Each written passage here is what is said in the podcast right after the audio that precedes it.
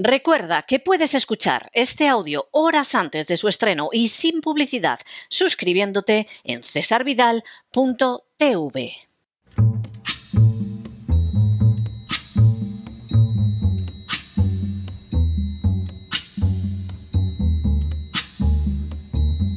La voz con César Vidal,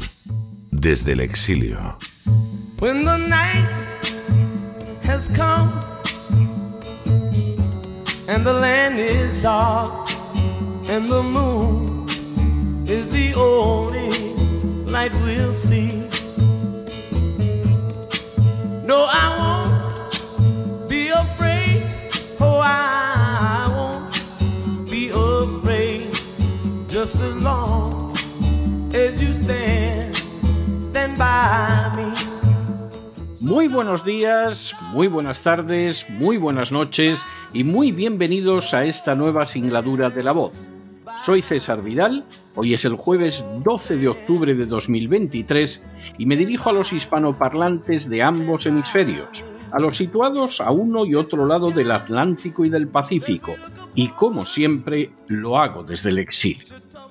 Corría el año 1590 y más concretamente el día 21 de mayo, cuando Miguel de Cervantes Saavedra, un veterano de guerra que había perdido el uso de la mano izquierda a causa de las heridas sufridas en la batalla de Lepanto, presentó un memorial dirigido al Consejo de Indias. En el citado memorial, el antiguo soldado ponía de manifiesto los méritos que había contraído al servicio del rey y solicitaba precisamente por ello que se le otorgara un empleo en las Indias. Enfrentado con la ingratitud oficial de años, el héroe de guerra incluso ofrecía varias alternativas al Consejo de Indias, como un trabajo en la contaduría del nuevo reino de Granada, la gobernación de Soconusco, la contaduría de las galeras de Cartagena o el corregimiento de la paz. El memorial presentado por Cervantes se conserva en el Archivo de Indias y al dorso del documento aparece la fecha en que se presentó en el Consejo y en el margen inferior los nombres de los consejeros y la resolución tomada, que en este caso consistió en denegar el empleo que solicitaba Cervantes. Para Cervantes, el que se le denegara un empleo que merecía más que de sobra por sus no pocos sufrimientos en favor de España debió constituir un trago muy amargo. Ciertamente Cervantes era un héroe, había quedado reducido en su capacidad física por su paso por la guerra, y nada se le había dado a cambio. Sin embargo, no puede decirse que no conociera la realidad de las Indias, porque trece años después de este episodio, al inicio de una de sus novelas titulada El celoso extremeño, describiría el verdadero significado de América para la España de la época, que por supuesto no era el de la propaganda oficial. Así, con notable brillantez y verismo, Cervantes dejó escrito lo siguiente. Viéndose pues tan falto de dineros y aún no con muchos amigos, se acogió al remedio a que otros muchos perdidos en aquella ciudad se acogen, que es el pasarse a las Indias, refugio y amparo de los desesperados de España, iglesia de los alzados, salvoconducto de los homicidas, pala y cubierta de los jugadores a quien llamaban ciertos los peritos en el arte, añagaza general de mujeres libres, engaño común de muchos y remedio particular de pocos. La descripción de Cervantes resulta verdaderamente extraordinaria, porque se encuentra totalmente libre de todos los mitos de la leyenda dorada. Las Indias, América, no eran para los españoles de inicios del siglo XVII un lugar donde construir un nuevo mundo.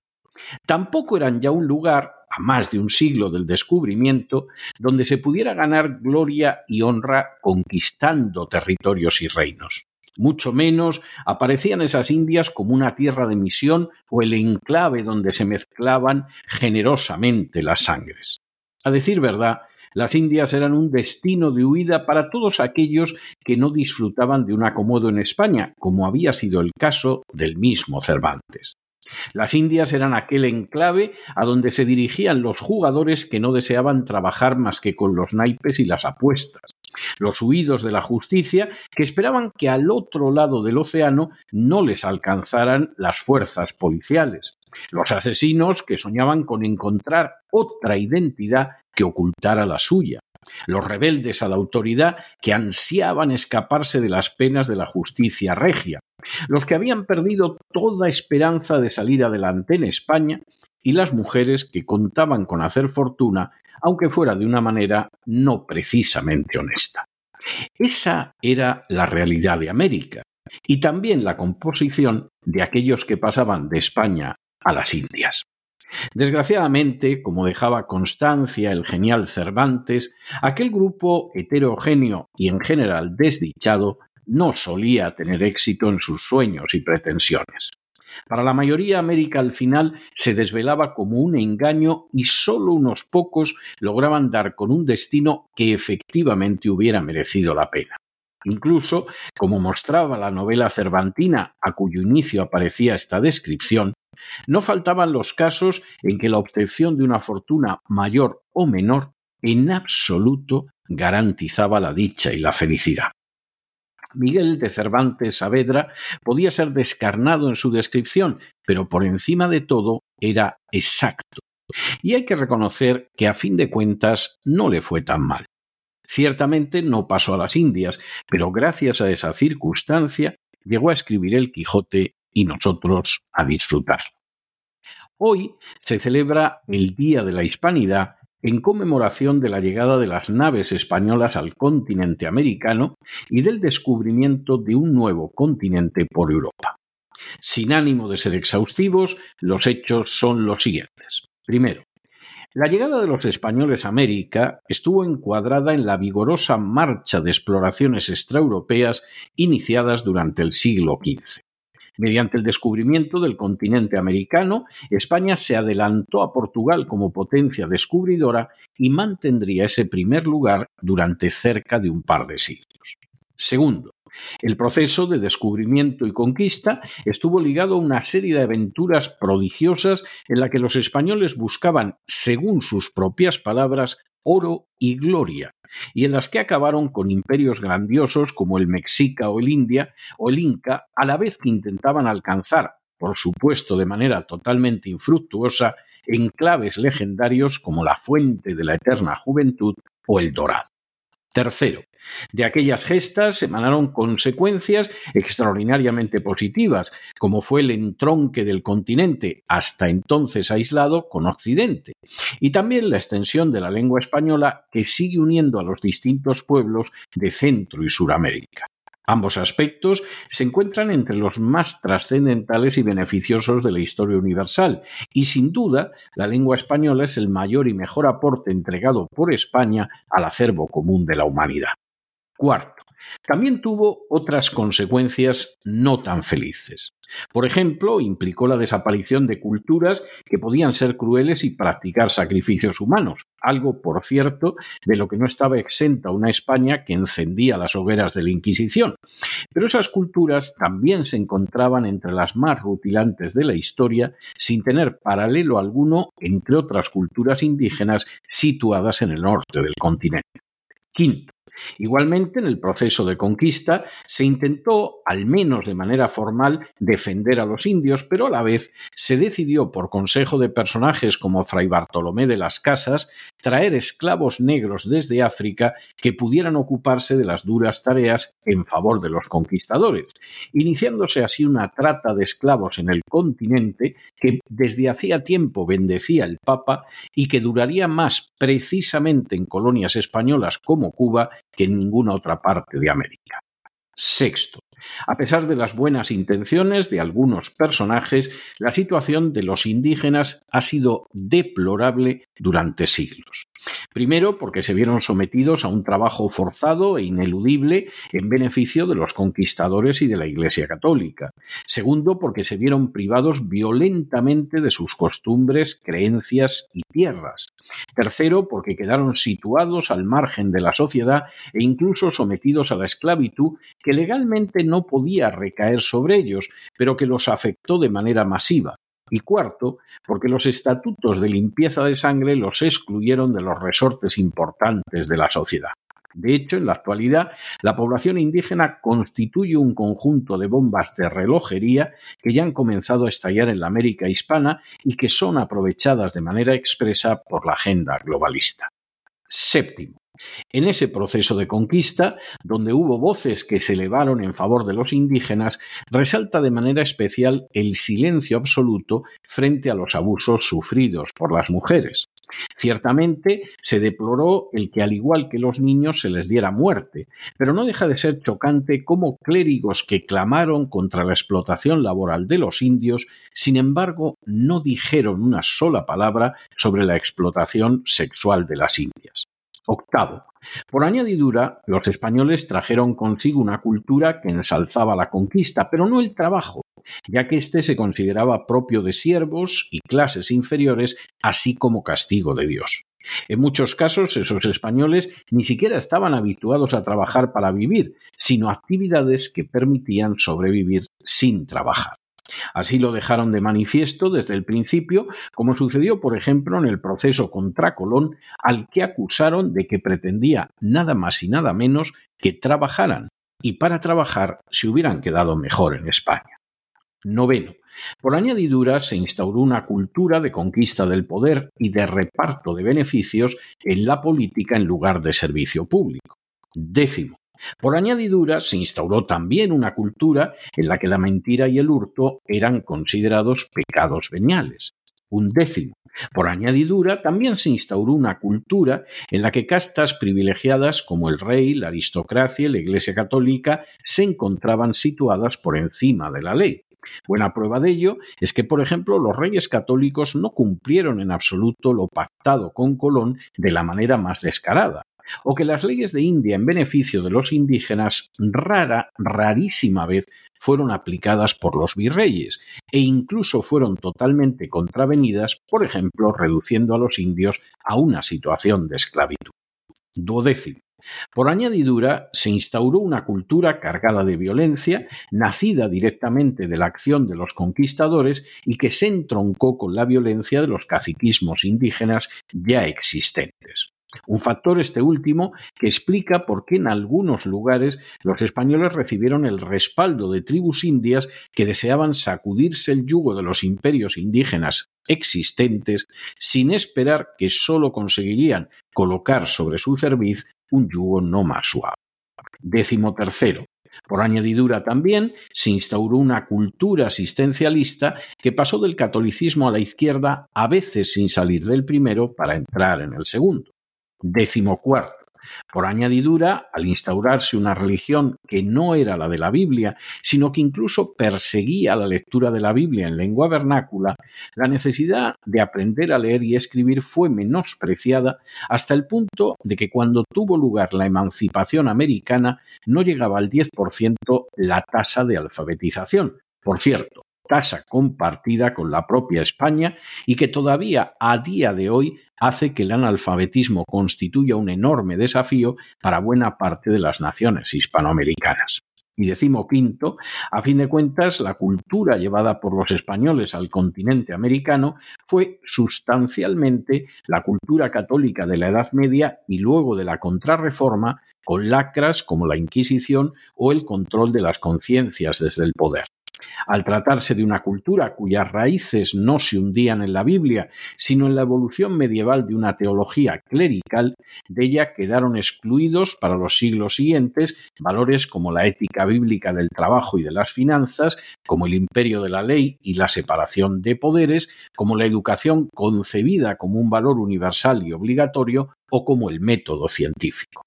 La huella de todas esas carencias persiste en mayor o menor medida a día de hoy a uno y otro lado del Atlántico.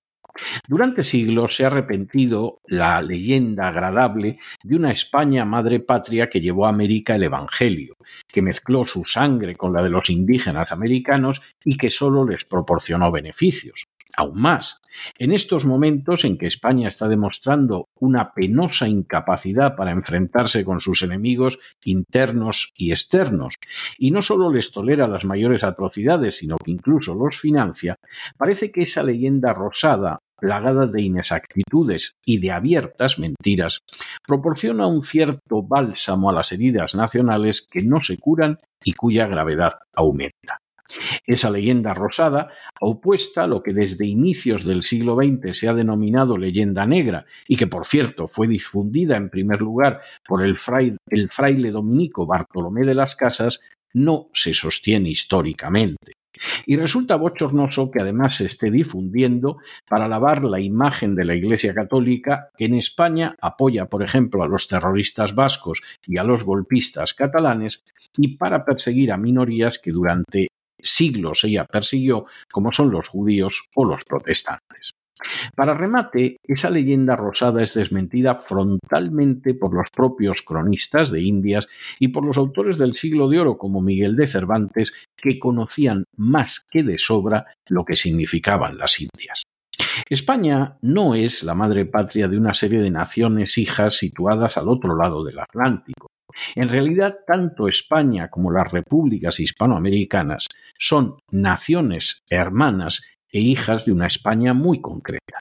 Era la España de la Inquisición y de la expulsión de los judíos realizada ese mismo año de 1492. Era la España de la prohibición de libros científicos y de la imposición del índice de libros prohibidos. Era la España de la sumisión al rey, a la aristocracia y a la Iglesia católica. Era la España de la conquista y el reparto, y no del trabajo. Era la España de la intolerancia, de la incapacidad de diálogo y de la persecución del disidente.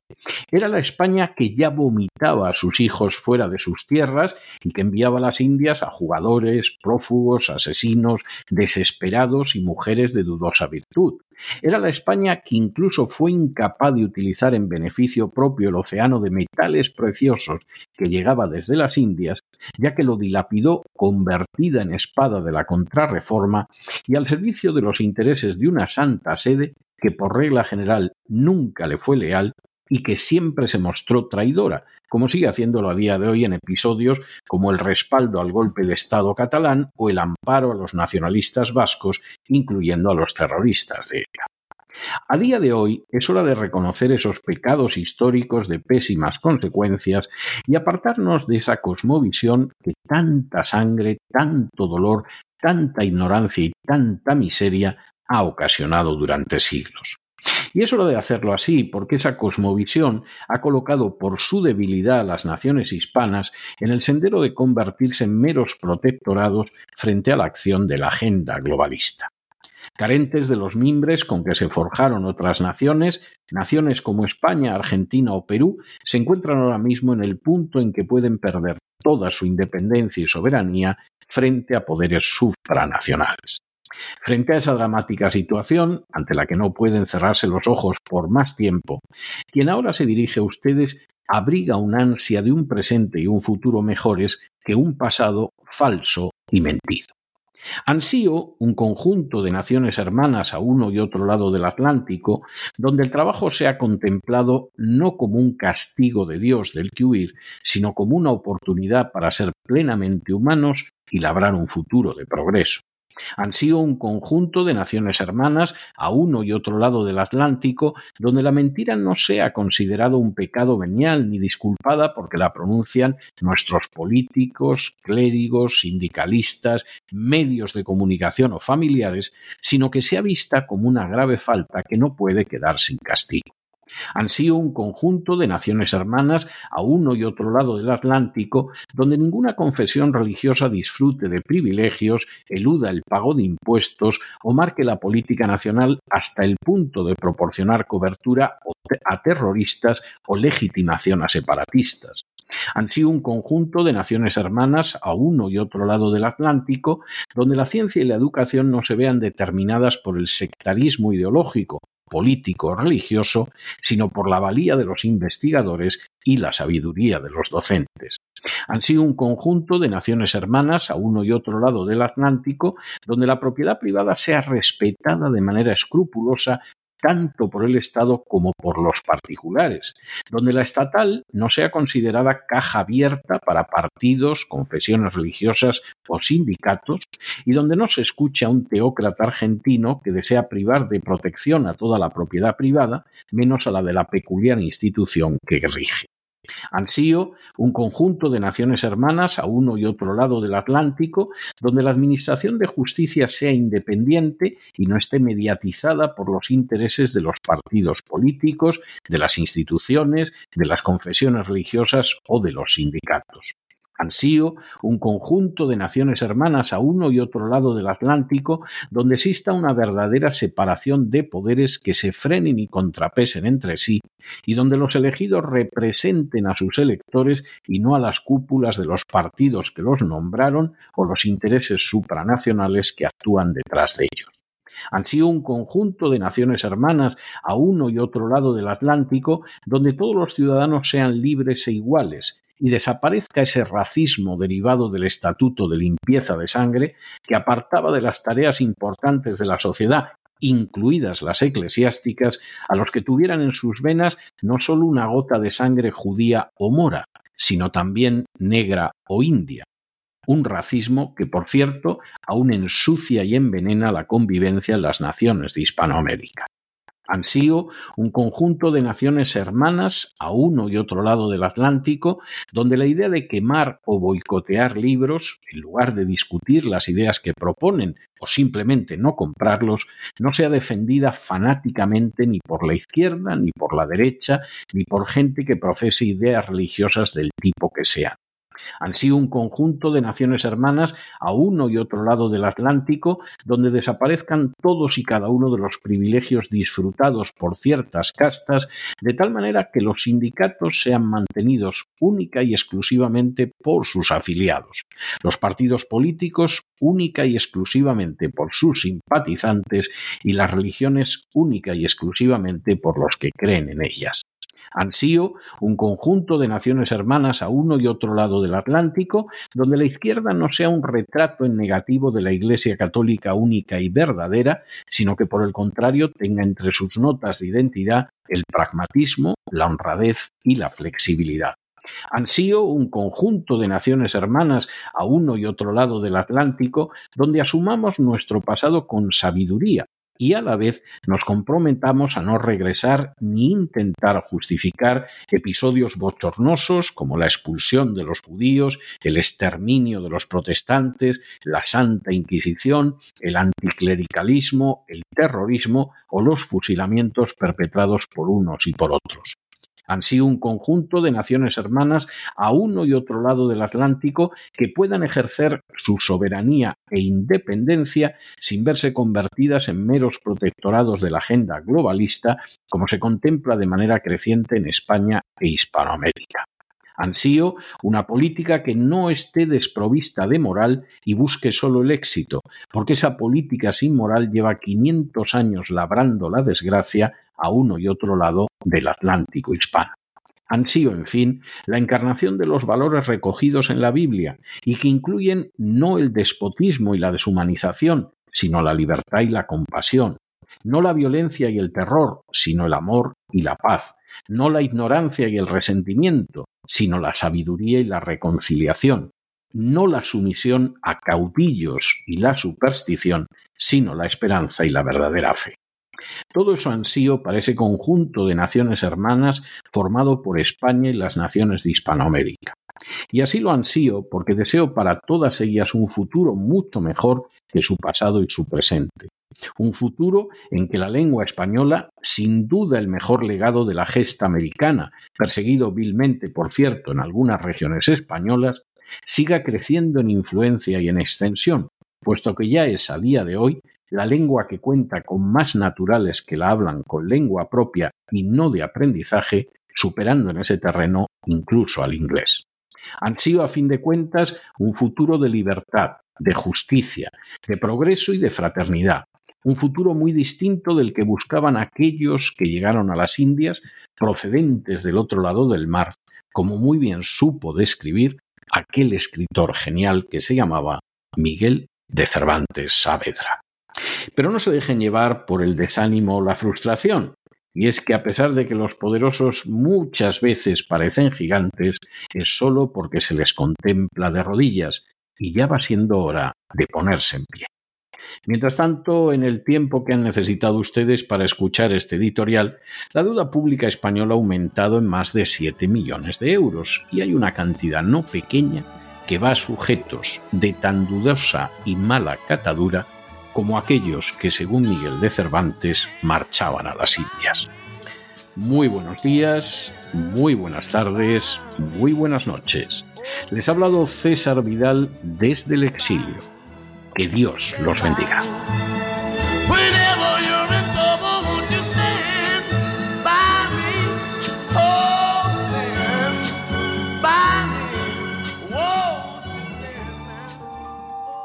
Esta sección está patrocinada por crowdfunding con el siguiente mensaje. Nuestro Señor Jesucristo, el único Dios verdadero, es misericordioso y nuestro Salvador.